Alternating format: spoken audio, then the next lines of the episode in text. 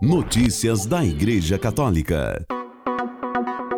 Quarta-feira, 7 de dezembro de 2022. Hoje é dia de Santo Ambrósio.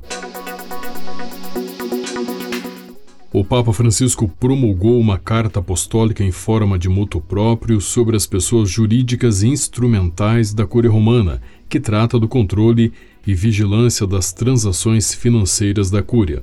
Como os seus bens temporais fazem parte do patrimônio da Sé Apostólica, é necessário que estejam sujeitos não só à supervisão das instituições curiais das quais dependem, mas também ao controle e à vigilância dos órgãos econômicos da Cúria Romana, diz o texto. Entre os aspectos técnicos abordados no documento, Destaca-se a importância da supervisão e da vigilância e controle em questões econômico-financeira feita pela Secretaria para a Economia.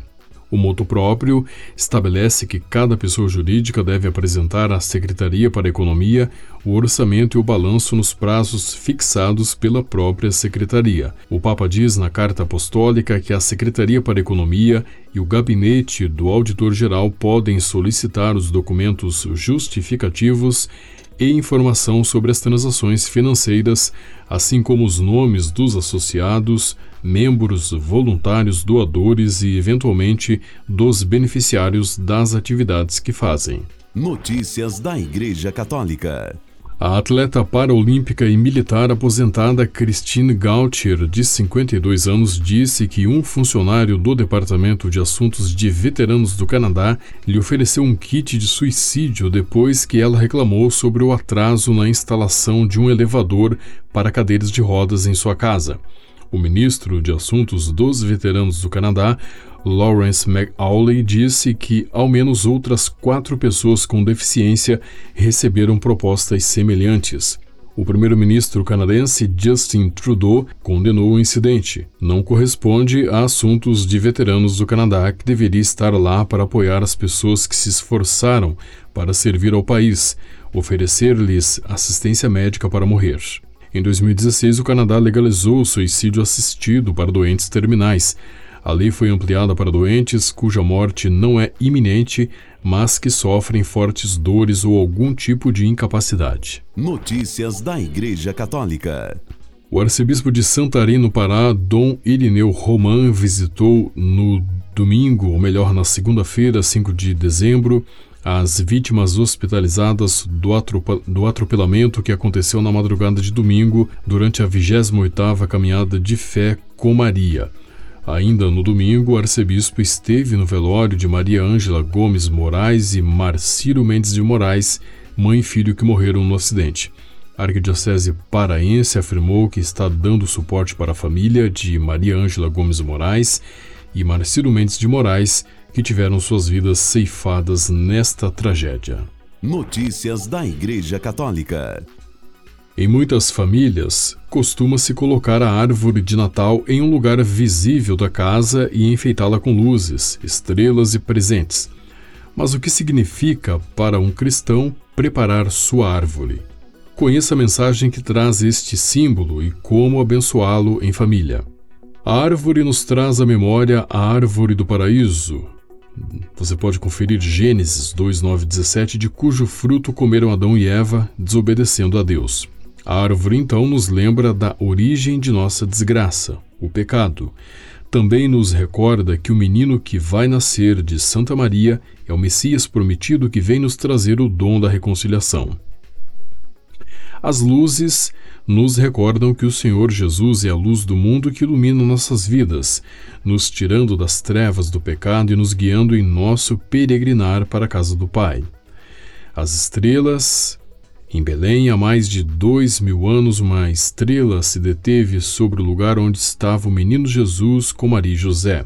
Este acontecimento gerou uma grande alegria nos reis magos quando viram este sinal.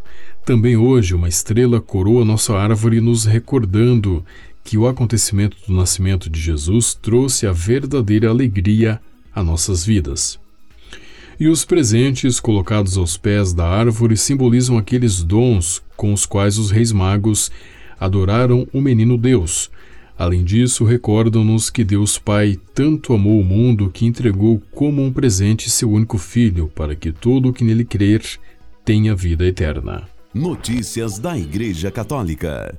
Confira agora um trecho da introdução do Papa Francisco ao livro Uma Encíclica sobre a Paz na Ucrânia, das edições Terra Santa, organizado por Francisco Grana, que reúne os discursos do pontífice sobre o conflito na Europa. O texto foi antecipado pelo jornal Il Fatto Quotidiano. Nunca soube que o Senhor tenha começado um milagre sem concluí-lo bem, Desde que li e reli o livro Os Noivos, de Alessandro Manzoni, há muitos anos, sempre meditei longamente sobre esta frase. Nunca soube que o Senhor tenha começado um milagre sem concluí-lo bem. É uma frase de esperança enquanto caminharmos rumo ao jubileu de 2025, cujo lema eu quis dedicar precisamente a esta virtude teologal, Peregrinos da Esperança.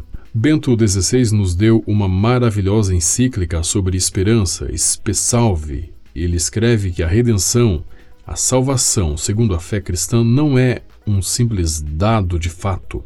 A redenção é nos oferecida no sentido que nos foi dada a esperança, uma esperança fidedigna, graças à qual podemos enfrentar o nosso tempo presente. O presente, ainda que custoso, pode ser vivido e aceito, se levar a uma meta e se pudermos estar seguros desta meta, se esta meta for tão grande que justifique a canseira do caminho. Estas são experiências que cada um de nós teve na sua própria vida e que nos permitem enfrentar as quedas diárias com a certeza de que o Senhor nos toma pela mão e nos levanta porque Ele não quer que fiquemos no chão. Tenho lembrado com frequência que é lícito olhar uma pessoa do alto para baixo somente para ajudá-la a se levantar. Nada mais. Somente neste caso é lícito olhar de cima para baixo uma pessoa. Mas nós cristãos devemos ter o olhar de Cristo, que abraça de baixo, que busca os perdidos com compaixão este é e deve ser o olhar da Igreja, sempre o olhar de Cristo, não o olhar do condenador. Nós, homens de Deus, que anunciamos o Evangelho do ressuscitado, temos o dever de gritar esta verdade de fé. Deus é um Deus de, da paz, do amor e da esperança. Um Deus que quer que todos nós sejamos irmãos, como seu Filho Jesus Cristo nos ensinou. Os horrores da guerra, de toda guerra, ofendem o santíssimo nome de Deus, e o ofendem ainda mais quando seu nome é abusado para justificar tal indizível massacre. Todos nós, em qualquer papel, temos o dever de ser homens de paz, ninguém excluído, ninguém tem o direito de olhar para o outro lado. Neste mundo da globalização, caímos na globalização da indiferença. Habituamo-nos ao sofrimento do outro, não nos diz respeito, não nos interessa, não é responsabilidade nossa, reaparece a figura do inominado de Alexandre Manzoni. A globalização da indiferença torna-nos a todos inominados, responsáveis sem nome e sem rosto.